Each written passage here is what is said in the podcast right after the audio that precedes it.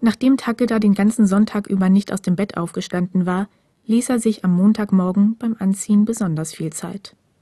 Er wollte nicht in die Verlegenheit kommen, in der Klasse mit Hirakawa sprechen zu müssen, so dass er sich erst fünf Minuten vor Unterrichtsbeginn auf den Weg machte und pünktlich zum Läuten der Glocke seinen Platz in der letzten Reihe einnahm.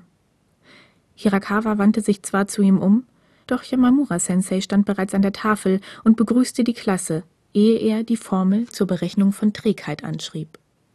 Als das erneute Glockenläuten das Ende des Unterrichts verkündete, war Takeda der Erste, der sich aus der Tür drängte. Auf dem Flur atmete er erleichtert auf, als Hirakawa ihn plötzlich zurückrief. Takeda, warte! Aber Takeda dachte nicht daran. Er beschleunigte seinen Schritt und schlängelte sich zwischen den Schülern hindurch, die aus den Türen links und rechts des Ganges strömten. Doch Hirakawa hielt mit ihm Schritt. Was ist los? Nichts, gab Takeda in einem Tonfall zurück, den er für besonders emotionslos hielt, und bog um eine Ecke. Wo warst du Samstag? Ich dachte, wir wollten uns zusammen das Feuerwerk ansehen. Takeda gab keine Antwort. Der Ausgang kam immer näher, gleich würde er auf den Hof hinaustreten. Da berührte ihn etwas an der Schulter. Jetzt warte doch mal!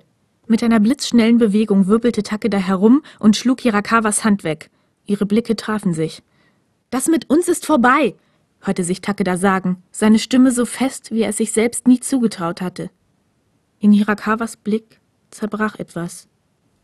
Takeda konnte spüren, wie die Splitter über ihn niederregneten, ihm unter die Haut drangen und wie rostige Klingen sein Herz zerfetzten.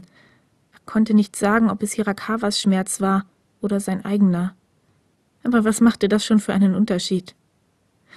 Langsam wandte er sich ab und trat durch die nahe Tür ins warme Sonnenlicht hinaus.